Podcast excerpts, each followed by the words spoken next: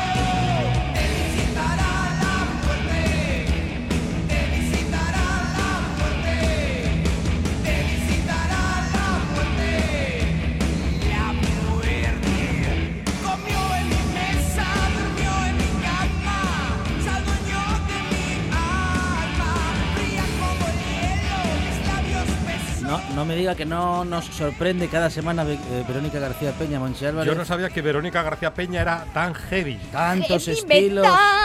Tantos, mire. Pero de, mire, Pe- de Perales a Obús, ¿cómo se puede pasar es que parece en una semana de Perales a parece Obús? Robert Plant. Porque yo, a mí me gusta todo tipo de música que me alimenta el alma. Ah, bueno, bueno. Sí.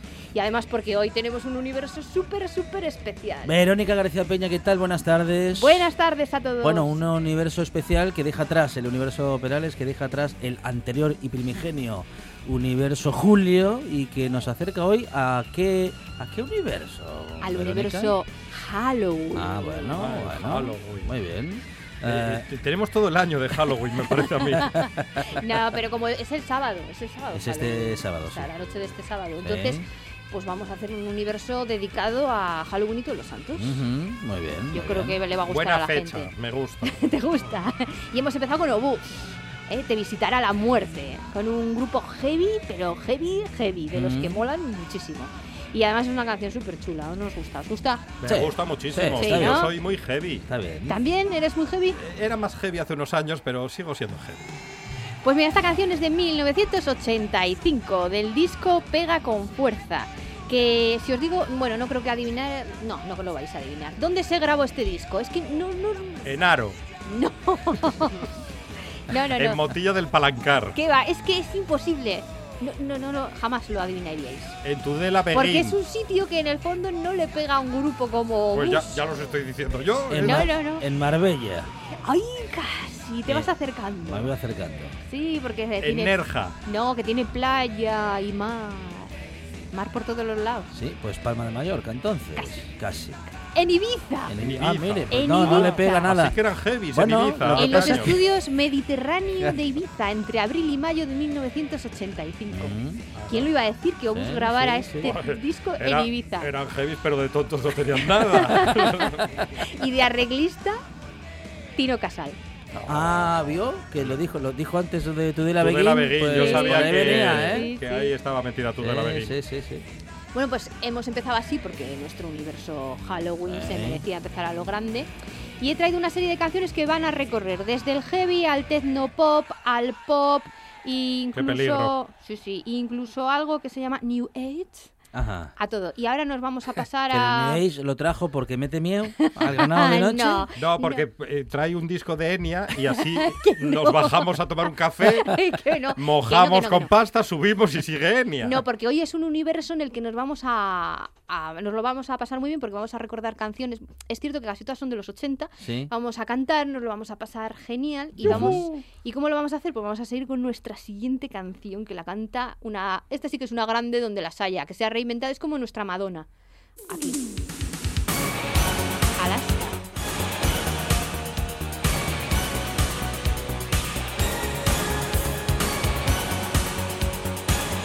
Esto es un himno, ¿eh? Me acaba de recordar una canción de Rem, este inicio. Mi novio es un zombie, ¿no? Mi es novio es un zombie. Solo tiene tres. Pero podría ser un zombie o un yonki.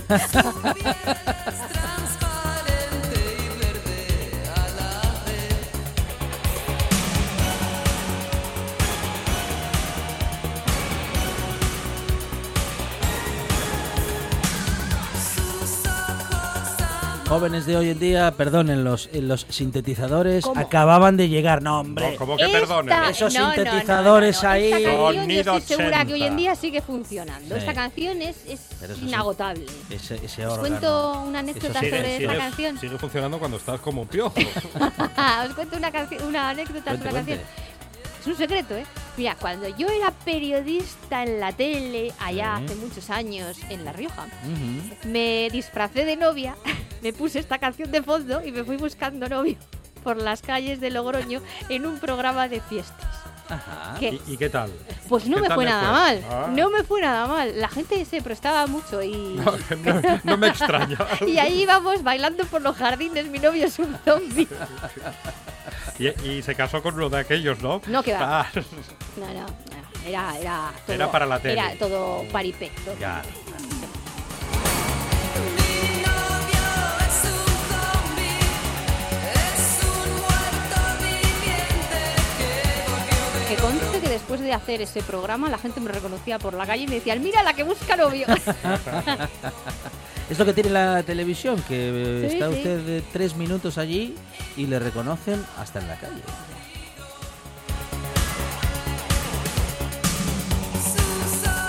De hecho, hay gente que va a la televisión nada más que para que en casa le hagan más caso. ¿Tú crees? Sí, sí, sí. Bueno, a algunos no les da, no les da resultado. ¿eh? No, tampoco. No, no, No, no. yo creo que algunos van a la tele para hacerse famosos porque, oye, Sí. para así ganar perres. Ah, eso también. A algunos les funciona también, sí. sí, la peli, y la peli, digo. La tele es la que da les perres, ¿no? Sí. Sí. La, la radio Porque no. la, ra- bueno, la radio sabemos que no. El periódico Lo- tampoco, El periódico los tampoco, no, así que. Los va a escritores ser la pues, tele. somos pobres. Mm. Va a ser la tele. Más canciones en este universo Halloween de Antes Verónica. deciros que esta canción es de 1989 y que en realidad estaba, no estaba compuesta para Alaska, ¿eh? la compusieron para Los Vegetales, Ajá. que era el grupo que tenía mm, Bazo Canut y Nacho Canut. eh, alternativo al que tenían con Alaska, pero no tenían, mira, no tenían perres eh, para hacer más, más allá que la maqueta y al final dijo Alaska, bueno, pues me la quedo yo y la canto. Claro. Qué y listo. la metió en el disco Fanfata. Muy bien. Sí, más canciones, más canciones. Ahora vamos a pasar al New Age. ¿Así? Halloween y ¿Tan New pronto? Age. ¿Puede, puede, sí, puede pegar, sí. ¿No lo quiere dejar para el final? No, No. No, No. ahora, ahora es No, el mejor momento. ahora sí pasa rápido, sí. que, que, que, que ya veréis, hombre, por Dios. Ah, no, esta canción está muy bien, hombre. ¿Esto Con- es New Age? Esto es New Age. O- ¿O era New Age en su momento? Bueno, sí, lo era, lo era, yo creo. Bueno, una gran canción, ¿eh? Considerada la número 61 de las 200 Tampoco mejores se pasen. canciones mejores del pop rock español de También. todos los tiempos. Mm. Qué país generoso. Por la Rolling Stone.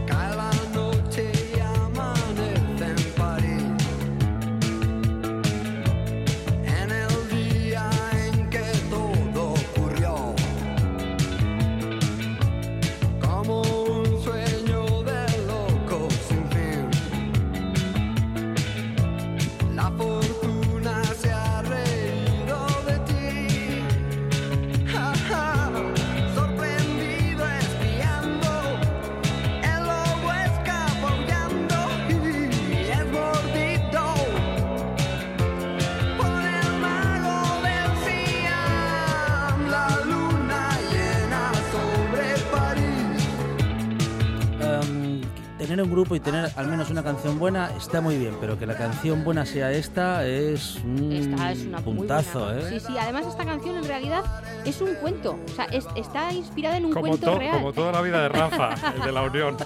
No, que no, en un cuento de 1947 de Boris Vian. Ah, de, de Boris Vian. Sí, sí, sí, sí, o sea, es una canción con su, con su historia detrás. Y Rafa es Rafa y va a ser Rafa toda la vida. Boris ¿no? Vian tiene su historia Sí, aparte sí, para muy contar, ¿eh? interesante, bueno, además. bueno. Pero que Rafa Diga. no tiene apellido, es Rafa el Sánchez. de la Unión. Claro, Rafa, y bueno, Es Rafa Sánchez, ¿no? Unión, No es. Sánchez, es Ra Sí, Sánchez. no, pero no... Rafa Pecho Palomo. Ay, que no. Así- así a mí que me parece un tío súper, no sé, un mogollón de guapo y atractivo. ¿Sí? Sí, de estos que ponen.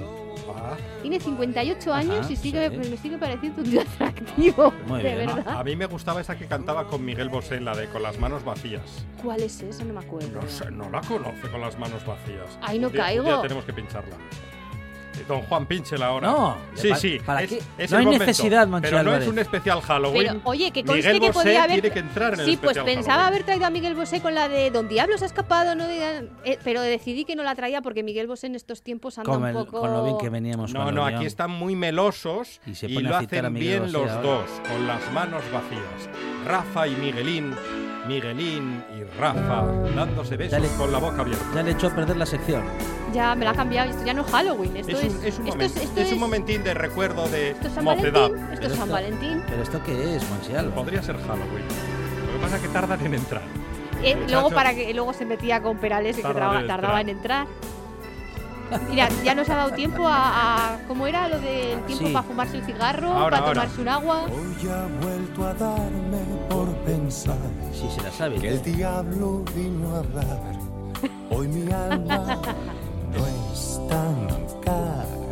Cara, En pura, iba a decir pura. calles de esta ciudad. A ver cuándo entra Rafa. No te pares ¿Es este? a ¿Es este, Rafa? No, no, no, este es Miguelín, secretos es Miguel de Bosé. las despedidas. No pensaría Ahí está. que iba a marcharme con las manos vacías por ti. Ahora ya sé cuál es, claro. No, no, no, no, no pensaría. Nada, yo creo que cambia, quita, corta, este es corta, corta esta canción. Y ponme ya, por favor, el tecnopop de la siguiente canción. Tecnopop. Si, si lo otro era. New Age, a ver lo que es el Tecnopop. Con Paco Clavel y Alaska. Ah, mola, mola. Muy bien. Esto es tecnopop, pero del sí, bueno, sí, del sí, tecno sí, tecno sí. de aquellos años del 80 y pico. Pero Otra vez los sintetizadores. Ay, duraron como 5 o 6 años. pues deberían volver. No, no. Sí. Hombre, ¿qué prefieres? deje, el- que a ver, tú imagínate mal. unos, unos mm, toques tecno a estos reggaetones. ¿Qué tenemos? Cuando mueras, ¿qué harás tú? Rascayú, cuando mueras, ¿qué harás tú? Tú serás un cadáver nada más. Esta de Rascayú es todo un clásico que se cantó durante décadas en este país. A y pesar de cuentan estar las, prohibida. Claro, cuentan las malas Dicen- lenguas Sí. que estaba dedicada a un general bajito. Mm. Al caudillo, sí, a- A al señor Franco, dicen ah, ya. muy bien. Pero en realidad es una canción de 1943 de Bonnet de San Pedro, que era un foxtrot. Esta es la original. Y bueno, sí, la leyenda dice en España estuvo prohibida y durante muchos años, porque decían que estaba en- dedicada aquí al señor La bajito. Paquita. Pero en realidad no se sabe, porque también... Un foxtrot. Esta pega más para Halloween. Me gusta, me gusta. Bueno, tiene raíces mexicanas, La, veo, cubanas. la no veo de sintonía, ¿eh? Oiga la historia que contóme un día Ah. el viejo enterrador de la comarca. De la comarca Que era un viejo mucho. a quien la suerte impía. Nos gustan las canciones que cuentan historias, ¿eh? arrebató la parca. Todas las noches iba al cementerio a visitar la tumba de su hermosa y la gente murmuraba con misterio, es un muerto escapado de la fosa. Qué bueno.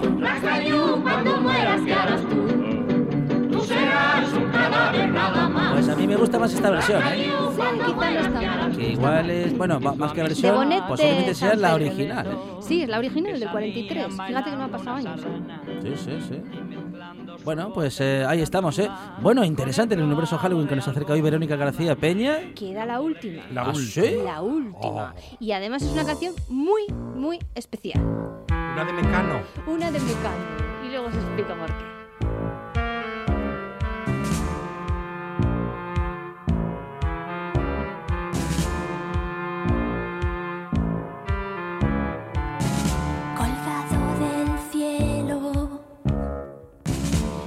Doce cipreses, doce apóstoles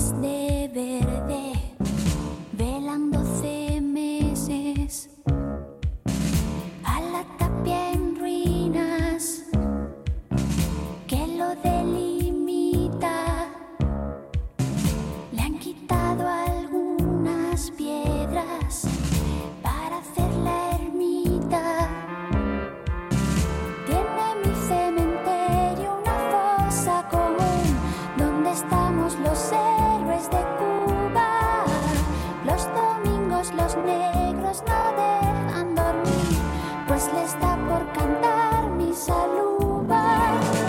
Y los muertos aquí lo pasamos muy bien entre flores. Hasta ahí, hasta ahí daba miedo, pero aquí se me puso mm, está celestial. Genial, está genial esta canción de 1986. Ocho, 1986, ¿eh? Es barbaridad.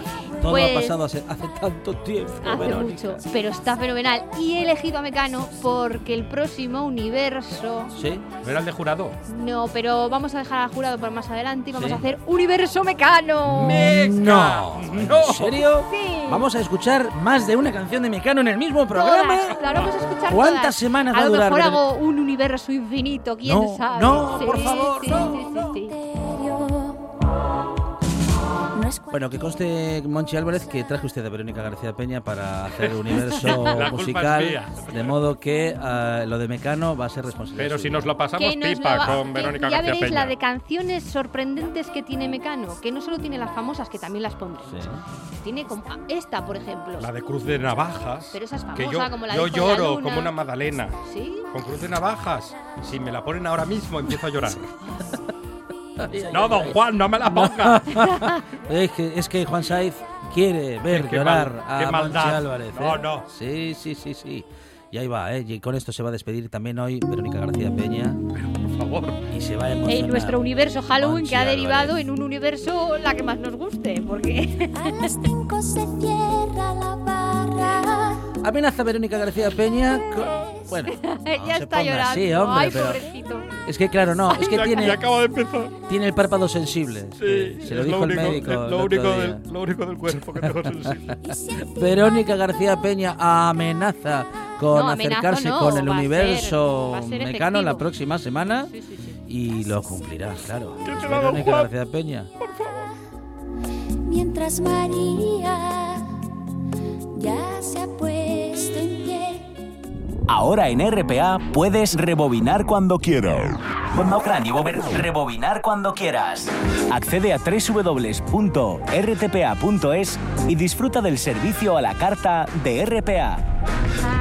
Toda nuestra programación donde quieras y cuando quieras. Buenos días, Asturias. Comenzamos jornada de martes. RPA, la radio autonómica.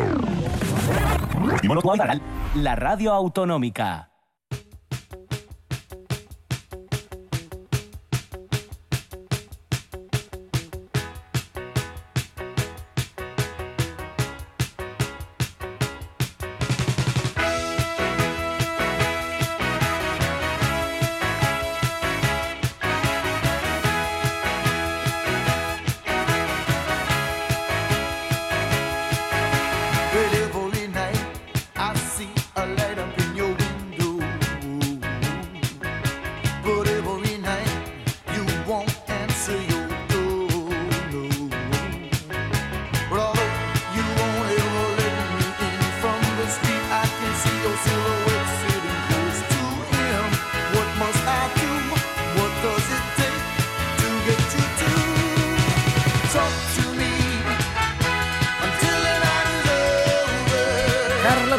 Con nosotros. Eh, Ayer la rueda de prensa nos lo impedía, pero hoy la radio lo hace posible. Carlota, ¿qué tal? Buenas tardes. Muy buenas tardes. Estoy limpiando aquí los mocos de Monchi porque veo que estuvo aquí echa- eh, llorando, pero, pero ¿qué, qué le hicisteis? Esto- esta Verónica es tremenda, ¿eh? No, afortunadamente se ha sentado en otro sitio antes porque si no, eh, con el protocolo que hay que cumplir de higienización, no dábamos abasto. No, ¿eh? no, estamos, estamos plastificados y utilizamos las sintonías para Mm, desinfectarlo todo, así que esto está, claro. vamos, impoluto. Ahí estamos. Y bueno, ya que hicisteis especial Halloween, voy a, a empezar, Carlota, en la radio, explicando de dónde viene la fiesta esta, el fiestón este Ajá. con nombre Yankee. Muy bien. Entonces, bueno, eh, Halloween es un, un- sería un telacambio, ¿no? Entraría dentro del telacambio porque vemos que es un nombre que viene del inglés. Y significa, o- es la contracción de All Hallows Eve, víspera de todos los santos. Y, y ta- bueno, también conocido como Noche de Brujas, que bien podemos empezar a utilizar Noche de Brujas. Porque, Tranquilamente. mm, además, o- o- vamos, es que. Y además mola. Es, es como muy, muy de miedo, mola mucho. Y es una fiesta en realidad de origen pagano, eh, celta, de bueno que ya hace pues como 3.000 años que, que se ce- celebraba este festival celta y viene de los irlandeses. Y en irlandés antiguo se llamaba Samhain, que significaba fin del verano. Y como pasaba normalmente en este tipo de culturas, tenía relación con las cosechas, porque claro, toda su vida giraba alrededor de las cosechas. Se terminaban las cosechas y ellos celebraban esta fiesta que llamaban, como digo, Samhain, y ellos pensaban que en esa noche la línea de los muertos y los vivos que quedaba como un poco disoluta. Esta fiesta la están celebrando actualmente en México muy de forma muy parecida a como lo hacían en Irlanda, curiosamente. Porque, bueno, eh, lógicamente cruzó el charco, os lo podéis imaginar, eh, viendo, pensando en esas películas, eh, pues eso, de los inmigrantes irlandeses en Nueva York, eh, eh, pues cruzó el charco con los, con los emigrantes, ¿no? Pero cambió totalmente. El tema de las caretas, de las máscaras, era para ahuyentar a los malos espíritus que ellos pensaban que en esa, en esa línea tan finita, vamos, que podían cruzar esa línea y así, así los ahuyentaban con las máscaras. Pero claro, como todo lo que cruza el charco y pisa territorio estadounidense, norteamericano, el territorio del señor del pelo amarillo, Mm. se vuelve pues mm, folclórico. sí, más bien naranja. folclórico y bueno, pues es lo que, lo que es ahora, ¿no? Halloween se celebra pues con eso, con chucherías, con pinturas en la cara, lo que hacemos ahora también aquí en España, pero los que más se acercan al Halloween real y aquellas fiestas paganas de las que tanto nos gusta presumir aquí cuando nos defendemos de celebrar el Halloween son los mexicanos, curiosamente Claro. que sí que siguen manteniendo pues eso de ir a los cementerios a, a comer incluso con sus antepasados y, y celebrar ese día, bueno, pues de esa manera. Y las velas son eh, la forma de contactar con, con los, con esos espíritus que ese día eh, venían a visitar a sus familiares. Por eso lo de las, eh, las velas en las ventanas. Luego, por supuesto, ya hubo un par de papas, pues eso, Gregorio III y IV, me parece que fueron, que, que se agenciaron la fiesta y pasaron la fiesta de todos los santos de, me parece que era en marzo o en abril. Lo tengo por ahí anotado, en la, en la, mira, el 13 de mayo. La pasaron al 1 de noviembre para agenciarse ellos la, el fiestón. Pero bueno, ya sabemos lo que es. Con la iglesia hemos topado. Eso lo hemos contado muchas veces, ¿eh? efectivamente, que las fiestas paganas se convirtieron en religiosas en su inmensa mayoría. Sí, pero bueno, luego la sociedad en realidad las celebra como, como quiere y como, van evolucionando, igual que la palabra, las costumbres, ¿no? Y, y a mí me resulta curioso eso, pues que sean los mexicanos quienes siguen manteniéndolo, fíjate, a tantos kilómetros de Norteamérica, que en realidad es donde los irlandeses se asentaron y, y podrían haber... eh, importado o exportado su, su fiesta, ¿no? Su fiesta tradicional. Y bueno, pues ahí queda el tema de Halloween, que quería yo. Muy bien, pues am, yo no sé si vamos a lograr dejar de decir Halloween y decir Noche, Noche de brujas. ¿eh? Eso es genial, a mí me- Pero, me, encanta. mm, y además se decía intentar. mucho. Podemos intentarlo. Eso yo creo que es muy fácil de, de rescatar y de aplicar, Muy bien. muy lo de la noche de brujas. Bueno, eh, ¿qué más cosas, Carlota? Pues fijaos, estuve, ya sabéis que yo soy muy curiosa y eh, investigando, me gusta mucho la revista Zenda, Ajá. porque, bueno, eh, tiene artículos que, que están como muy en sintonía con esta sección. Y me encontré con una entrevista que había leído en su día de Fernando Fernán Gómez, porque es que hay que reconocer que este hombre tiene cosas, mm, vamos, tiene frases, párrafos y observaciones que, que dan para mucho. ¿eh? Y Fernando Una mente Prodigiosa. pero prodigiosa y además, bueno, aquella época de él, de barba, la época que yo Mm. digo mm, se Ujú, suda, sí. de Fernando Fernán Gómez, eh, decía cosas que te hacían pensar, vamos, te podían tener eh, en vela unas cuantas semanas. Y él hablaba de algo que hablamos aquí muchas veces, el duelo este absurdo entre la novela literaria y la comercial. Ujú, Que parece ujú. que lo, lo muy literario y lo muy sesudo es bueno y lo comercial y lo bestseller, lo que se vende mucho, no lo es. Aquí siempre defendemos que hay que leer y hay que leer hasta los frascos de los champús. Bueno, pues Fernando Fernán Gómez en aquella época lo simplificaba todo mucho. Ujú. Entonces él dividía a los escritores en eh, buenos técnica y estilísticamente, pero que no nos interesaba para nada aquello que tenían que contar y que entonces nadie los leía que era gente muy buena, pero que nadie los leía. Luego, los escritores funcionales, es decir, que utilizaban el lenguaje como herramienta, así rápido, fluido y tal, y un estilo incluso un poco desmadejado, un poco, pues, no tan exquisito, pero que su mundo nos interesaba, o aquello que decía, que tenían que decir, o aquello, aquella perspectiva que tenían, ¿no? Del mundo. Y entonces, esos eran los que tenían muchísimos lectores. Y luego, claro, aquellos que ya eran imperdibles eran los que tenían un estilo y un mundo que nos cautivaban, que el estilo era impecable y encima tenían mucho que decir.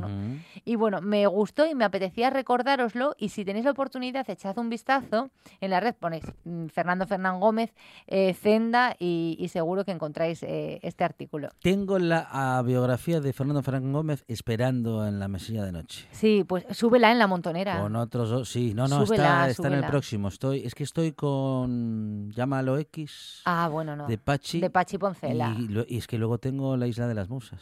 Puf, entonces lo tienes complicado. Bueno, tengo- Fernando Fernán Gómez puede... Tengo que acelerar ahí Sí, un, un par de poco, ¿eh? libros. O, poner, o, entrar, o combinar uno con otro. Son dos estilos tan distintos que podría, También. podría hacerlo. Además, mira, llámalo X es para, es para, son pildorazos, Sí, ¿eh? sí, es para animarte el día. Yo creo que es eh, una lectura de sobremesa o ese día que es, eh, ay X, es Qué genial, bueno, Buah, bueno. es genial X, Se parece tanto a nosotros. Un pelín. O nosotros a o nosotros a X, sí. bueno, y en menudo cambio, Mm, ¿os acordáis que yo os hablaba de, de palabras que tienen mucho tiempo pero que significaban algo totalmente distinto? Encontré una genial. Asesinar. Fíjate lo grave que, que es engañar a un amigo. A ver. Que antiguamente, bueno, asesinar fue también traicionar. Ajá. Esto es muy de Macbeth, esto es, esto es muy... Antiguamente asesinar tenía un significado metafórico bastante chocante. Si un amigo te mentía o traicionaba, era más entre amigos, fíjate, curiosamente. No estas traiciones entre amantes y así, novelescas y tal. No, era entre amigos. La traición real era como la amistad más pura, ¿no? Tú un amigo lo eliges, la familia no. Y a veces en aquella época, o sea, en, en la época de la que viene esto, eh, asesi- este, ase- este asesinar concretamente, o esta Ujú, definición de asesinar, ujú. eh, los matrimonios eran muchos de conveniencia. Entonces, la amistad más pura, el amor más puro era con los amigos, con los que había que ser realmente fiel y, y- y una traición era muy grave. Y, y se, era un asesinato realmente, pero, pero literal, eh, se consideraba asesinar, era traicionar. ujú. Y en el diccionario de la RAE de aquella, de aquella época se decía, se decía, fulano es un asesino eh, cuando ha hecho traición a algún amigo suyo. O sea que lo que era era un, castellano desle- antiguo. era un desleal. Desleal, ¿no? sí. Sí, sí. Esa falta de lealtad era un asesinato. Luego la amistad eh, tenía una relevancia, pues a lo mejor mayor que la que puede tener ahora, ¿no? Quizás tenía la misma relevancia, Mm. pero a lo mejor ahora utilizamos la palabra más a la ligera. Podría ser. Ah, también es verdad. Yo soy de esa Mm, opinión. mm, mm. Amigos se tienen pocos. Sí. Pero Amigos somos de- muy... Amigos de verdad. Claro. Pocos. Pero aquí somos muy de... Sí, hombre, sí, es, es O sea, amigo es mío. amigo mío. Sí. Llame, sí. Sí. es, muy de, es muy de aquí. Hay que, las debilidades hay que asumirlas para corregirlas también. Y luego el tema de la siesta. Eh, la siesta era una hora. Una hora. Era una hora concretamente.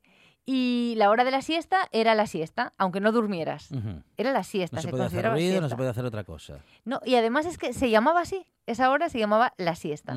Y era, bueno, dependiendo de la hora a la que comience cada uno, pues podía ser la una, las dos, pero era la siesta. No decías, no, la- es la hora de la siesta. No, a la siesta.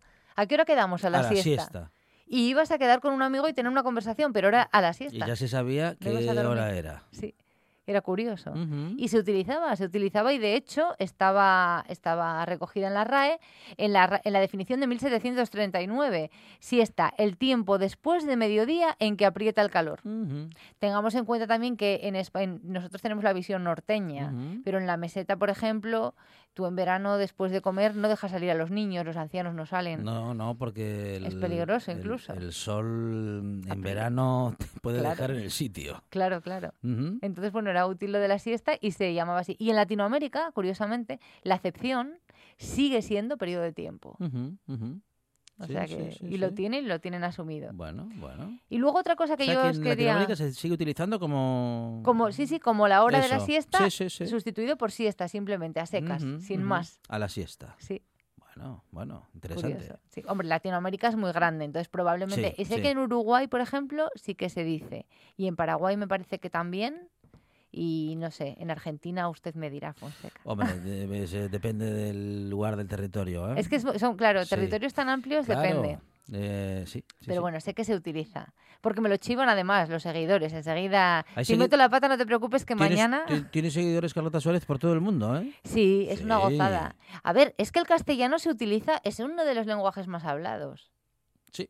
Estamos, tenemos que presumir, por eso hay que preservarlo y dejarnos de tonterías y de sustituirlo por palabras sajonas. Eso es. Y bueno, me apetecía también comentaros, hablaros del arroba, Ujú. del arroba símbolo, Sí. ¿vale? Eh, desde 1971 Mm, las direcciones de correo se consignan con un arroba, pero a que nunca nos hemos parado a pensar que el arroba significa en. ¿Cómo que en? En, por ejemplo, mi correo electrónico, Ajá. Carlota Suárez García, arroba Sí. gmail.com. Ah, en, en Gmail. en es el servidor de correo. Ajá, ajá. Eh, ¿Cuál es tu dirección? Mi dirección es Carlota Suárez García en, la dire- en, el este, en este En servidor. tal servidor. Entonces, arroba Mm. pasa a significar en. Lo que pasa es que en el lenguaje informático.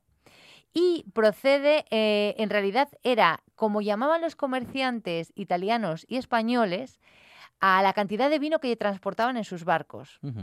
Entonces, bueno, viene de ahí. Es curioso que hayamos eh, Era- escogido. Luego era una unidad de medida. Era una unidad de medida, pero escúchame, ese símbolo, ¿eh? El que ahora lo asociamos a algo muy cibernético y muy de internet y a un teclado de ordenador. Pero es que ese símbolo se escribió a plumín y se escribió a pluma. Y en aquellas eh, cartas de bitácora y en aquellas cuentas eh, venía el, el volumen de vino con una, con una A rodeada de un, de un circulito. ujú. Y esa era la arroba. Que pasó luego. Es que ahora la representamos con una tecla de ordenador. Sí, sí, sí. Pero previamente se, vamos, eh, eran ma- eh, estaban manuscritas O con control alt 64. también. ¿Te acuerdas del MS2? De todos esos códigos que había ¿Qué que saber cantidad para de teclas que... había que tocar sí, sí, para, para un conseguir simbolín. una orden? Sí, sí, sí. Me acabo de acordar ahora.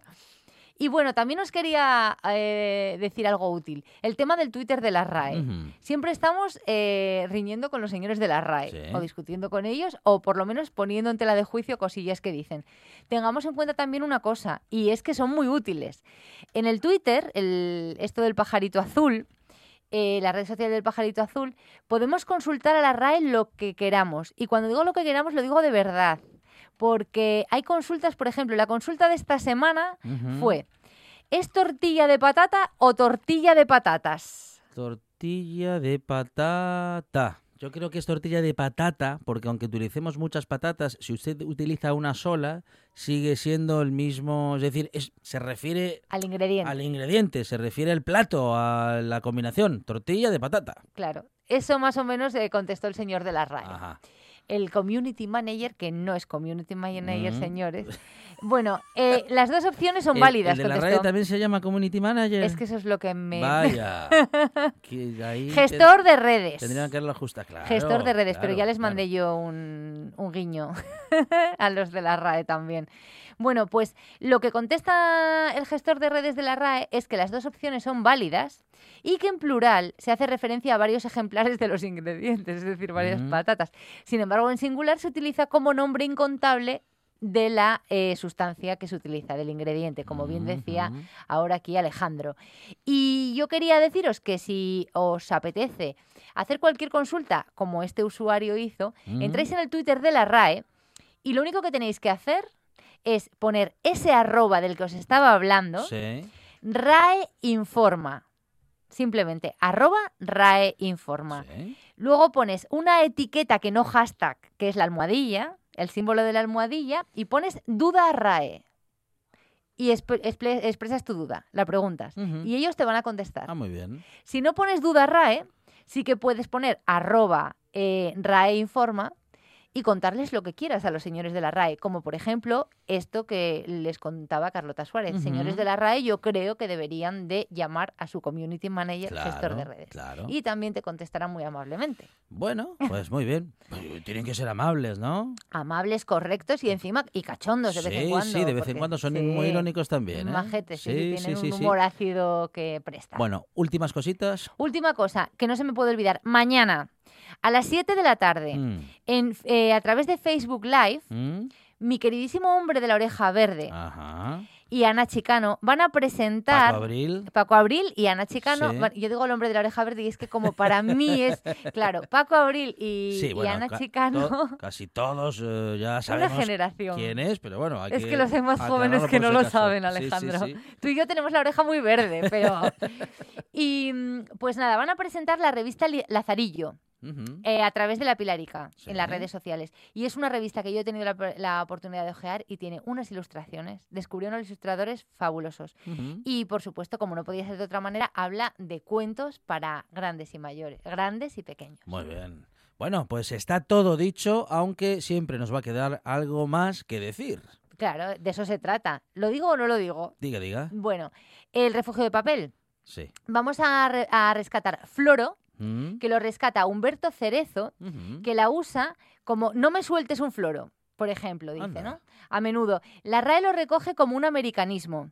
Me estáis recogiendo muchos americanismos por eso que hablábamos, porque hay muchos seguidores del otro lado del charco. Y la define como léxico recargado y rimbombante usado para convencer o persuadir a alguien con un fin concreto.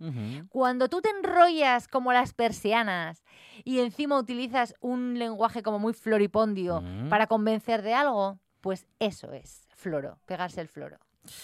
Es Carlota Suárez y está con nosotros cada semana hablando de literatura, hablando de lenguaje, hablando de nuestro idioma y también de la RAE.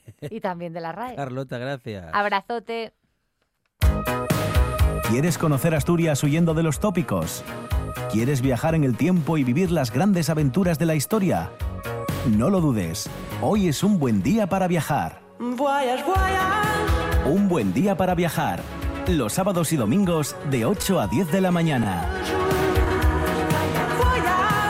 Un buen día para viajar con Pablo Vázquez en RPA. La radio es información, noticias, actualidad. La radio es entretenimiento, es música. La radio es palabra. Pero sobre todo, la radio eres tú. RPA. Si nos escuchas, te escuchas.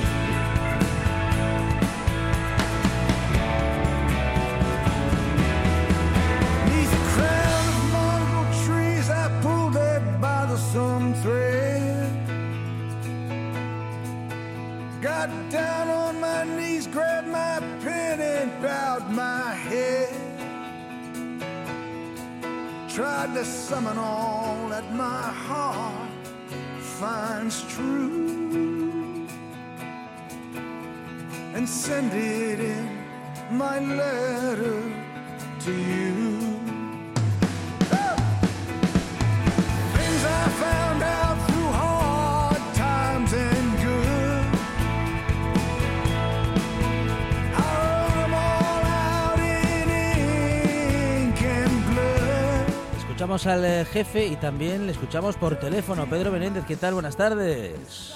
Buenas tardes. Bueno, nuestro... Eh, Sí, diga, diga. Con esta canción, yo no sé si cambiar de sintonía, ¿eh? Eh, ah, ah, después bueno, de esta bueno, canción. Bueno, pues nada. Que la he, eh, escuché, la he escuchado nada antes de ayer, debió ser la primera vez que la escuché. Pero le Qué emo- pasada, ¿eh? Le emocionó, le emocionó a Pedro Menéndez. Bueno, es que Bruce Springsteen es muy bueno, oiga. Sí, no, más que bueno, ¿eh? más que bueno. Eh, hablando de, como otras veces, es que la, la- bueno, no, yo no sé, no voy a entrar ahora en juicios literarios, eh, ni comparaciones ni nada, que siempre son odiosas. Sí. Pero como canción es, una, la letra misma es una pasada y esa recopilación. Y estamos en la radio, pero ah, suena un poco a hacer la competencia, pero los que les guste Springsteen y quieran ver el vídeo, que no se pierdan el vídeo oficial. ¿eh? Claro, Qué claro. cosa más guapa, el homenaje a, a la banda y... Ah, ah, ah, nada, nada. Quise yo entrar con esto hoy. Ya que además no pudimos entrar ayer. Eh, cierto, cierto, que lo comentábamos ahora con Carlota Suárez, eh, mm, lo que la rueda de prensa nos quitó, hoy nos lo regala la radio nuevamente, ¿eh? Exactamente, nos, nos fuimos ahí, ayer era necesario, importante las claro, noticias claro. Y, y bueno, ya sabemos que la literatura queda en un segundo plano, queda al lado de qué cosas, pero no, no quiero ironizar sobre eso, que no, que no, es- no están las cosas como para ironizar sobre eso. Bueno, Bueno, que la gente ahora últimamente todo, todo parece muy mal, o sea, yo no sé, o sea, es, es como, como estamos así, ¿verdad? Como susceptibles para todas las cosas. Entonces, eh, para no meterme con nada así muy contemporáneo, se me ocurrió hoy hablar de que si ahora estamos susceptibles, hace un siglo también tenían lo suyo. Hace más de un siglo. ¿no? Ah. Voy a poner a finales del siglo XIX. Sí.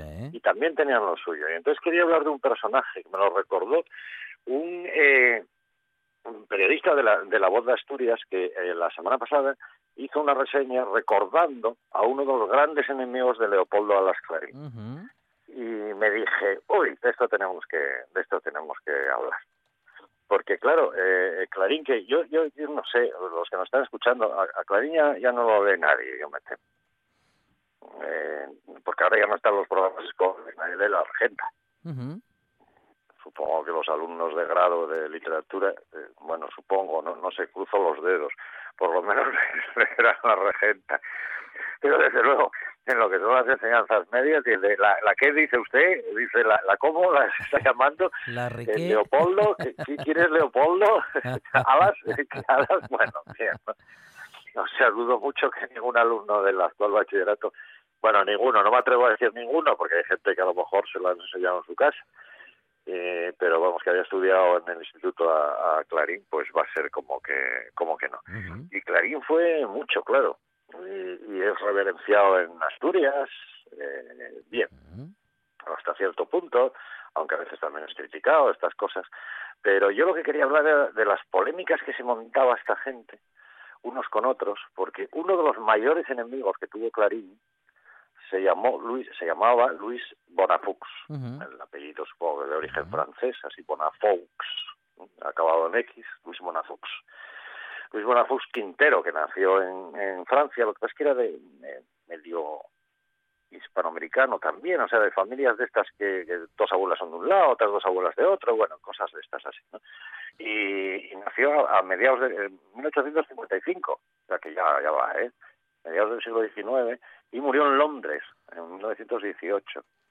Por el medio una vida azarosa de todo, vivió en Cuba, vivió en Costa Rica, vivió en España, eh, salía un poco mal de todas partes, vivió en Francia también mucho tiempo, claro, no solo nació, sino vivió en Francia mucho tiempo, era eh, eh, Clarín, eh, por si los oyentes les suena, lo de que el seudónimo de Leopoldo Alas, ese seudónimo Clarín, que no es, Mm. es un seudónimo, no era su nombre, ni su apellido, ni nada parecido, era porque él publicaba los solos de Clarín, en los que era muy crítico con otros literatos de la época y con la bueno, con- no solo con literatos, pero bueno, fundamentalmente con los literatos de la época. ¿Qué pasa cuando uno es crítico literario? Que uno suele tener muchos amigos, ¿verdad? Sí, muchísimo. Porque, claro, porque le salen amigos por todas partes. A paladas. claro, pero también también le salen enemigos. Y, y- y un enemigo declarado de Clarín fue Luis Bonafux. Ujú. Eh, por otra parte, sin embargo, lo curioso es que es un tipo que se destaca de él que fue uno de los periodistas españoles más brillantes de, de finales del siglo XIX. Pero que es que eh, los, los periodistas, ¿cómo desaparecen? eh? No quiero yo ponerla a usted triste hoy, esta tarde, ¿eh? Pero los periodistas viven como su ciclo vital. Los escritores viven su ciclo vital de cierta longitud, pero el de los periodistas es más corto todavía. Así es. Desaparecen, Sí, y desaparecen, ¿verdad? Ya no voy a hablar de periodistas contemporáneos españoles que desaparecieron, pero hay unos cuantos Así es. desaparecidos en combate. Sí, y no porque se hayan muerto, ¿eh? No, no. No porque se hayan muerto, no, no, no, no, ni mucho menos. Bueno, pues en la época el, el tal Bonafux fue uno de los más así, de los periodistas más conocidos. Claro, una, una época en que se, se sitúan los oyentes que, que había todavía duelos a pistola y cosas de estas, ¿eh? O sea, a la mínima, dos tipos se retaban el uno al otro y acababan a tiros o a, o a- o con florete, ¿no? Que es como se llama. No sé si se dice florete, ¿no? El arma ese que usan para la para la esgrima, ¿no? Este tipo fundó eh, docenas de periódicos. Y fue un poco, él se consideraba discípulo de Zola. Y bueno, era anticlerical a tope, a tope, a tope, a tope, eh, anarquista, pero sin encajarlo en ningún movimiento especialmente, siempre eh, en contra del poder establecido. Bueno, tan en contra del poder establecido que su frase, una vez que le preguntaron que, que si él militaba en alguna parte, ¿no? La respuesta de Luis Bonafux es fue eh, soy militante del partido contrario. ya eso ya es verdad, no está mal, ¿no? No está mal, no está mal. Es una buena respuesta. Eso a uno ya lo, ya lo sitúa, ¿no? Pero además, en su caso, yo creo que no fue una frase, fue, fue, fue real, ¿no? Eh, influye, eh, claro, cuando uno sigue, porque dices, bueno, que Luis de una pues sería una de estas que nada, un don nadie que pasó que va, por ejemplo, es un tipo que influyó muchísimo en, en, el, en la construcción de lo que luego fue, la, voy a decirlo así, el artículo contemporáneo español, en un Julio Camba, en el mismo Ortega, reconocen su, su influencia y luego su obra cayó en el olvido absoluto, absoluto, absoluto. Él, lo llamaban así cariñosamente, eh, eh, bueno, él vivía en un, en un pueblo cercano de, a París, una, uno de los pueblos más o menos cerca de París, que se llamaba Asnier, que se llamaba, no, que se sigue llamando, pero sigue existiendo. Sí, sí, sí. Y se imagina usted cómo era el sobrenombre de Luis Bonafux, la víbora de Asnier. Ah, Con el- con- bueno. con el- O sea que era cierto, tenía un montón de amigos. con eso la cosa la cosa está bien ¿no? Y todo viene la gran polémica con Clarín viene de algo de lo de que de vez en cuando se habla ¿eh? que es que eh, a Clarín lo acusó directamente luego tengo textos por aquí que lo acusan de cosas más todavía más duras pero lo acusó directamente de ser plagiario de de plagiar la regenta vaya. es decir la reg- la regenta es un plagio de Flaubert y vamos a dejarnos de bobadas y simplemente trasladada a la ciudad de Oviedo. Esto levanta una roncha, según donde lo diga uno, tremendas, tremendas, tremendas. ¿eh? Decían de, de- por ejemplo, tengo un, un texto, un texto de Baroja muy interesante, hablando de Bonafux. Ujú. Dice, Luis Bonafux era un hombre que tenía una idea noble, Baroja que también tenía lo suyo, pero bueno, era un hombre que tenía una idea noble de su oficio. Era capaz de jugarse la posición si creía que tenía que defender una causa justa. Así lo hizo con el asunto Dreyfus, con el proceso de los anarquistas de Alcalá del Valle durante la guerra del 14, en que se atrevió a decir en Francia que los alemanes no eran solo una reunión de soldados brutal y bárbara, como querían creer los franceses, sino que tenían grandes filósofos, grandes músicos, hombres de ciencia, etcétera. Claro, estas cosas, ¿verdad? Según en qué momento se digan, pues bueno. Es como, Puede- no sé, intentar defender al gobierno sí. español en este momento, que lo Sí. merece muchas cosas, pues Mm, eh, mm, a uno mm. le pueden morder la yugular. Como Bien. mínimo se convierte uno en una persona polémica. Eh, decía, también sigue Baroja diciendo cosas simpáticas, dice, aunque molestase a sus lectores, era capaz de hablar mal de un político de izquierda y bien de algún fraile. Teniendo en cuenta que acabo de decir que era absolutamente anticlerical, Sí, sí, este no se casaba con nadie, ¿no? Lo cual, en un periodista, a mí me parece que, en verdad, Sí, sí. debería ser, Él, no sé, él era, oposi- era, él era oposición, eh, hablase de Claro, quien hablase. y, ¿no? y decir las cosas como le parecían. Y termina diciendo Baroja de él, esto es tremendo lo que termina diciendo Baroja. Eh, Baroja lo escribe, claro, en, la- en sus memorias, en el año 41. Vivió en un tiempo que había cierto respeto y consideración por el hombre de ideas libres. En otra época hubiera ido a la cárcel. Anda. Bueno. Bueno. bien, ¿no? No digo que sea esa la época, pero, Sí, sí, eh, sí. pero bueno. Tiene eh, un texto, por leer un texto de Luis Bonafux, que, porque tiene como pequeños, los articulitos son como pequeños cuentos a veces también.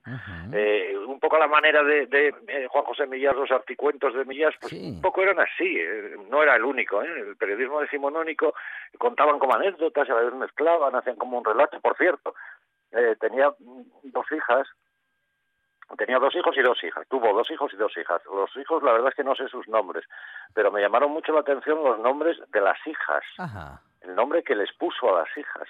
No es broma esto que voy a decir, ¿eh? Una se llamaba Lágrima y otra Clemencia. Vaya. Es así, es real. Tipo especial, ¿eh? A ver, a ver. No creo yo. A ver, pequeño, pequeño texto, eh, extracción, adaptación de Pedro Menéndez de, del Gran Bonafux. Sí, dice, ah, el título es Los Diputados, Ujú. ¿vale? Por fin ha fallecido el periodo electoral. Los diputados han surgido en plena fiesta de la Candelaria, iniciarse la primavera, casi casi al despuntar en el retiro y en el campo del moro las setas y las lilas. Son muchos los que pueden jactarse de ser independientes. Son muchos también en ambos hemisferios los señoritos que se han quedado compuestos y sin distritos. Recuerdo haber leído este diálogo. Y el chiquitín, tan mono. ¿En qué se ocupa? En nada. Esperamos que sea mayorcito para hacerle diputado. Ah, Bueno. Conozco yo alguno, ¿eh?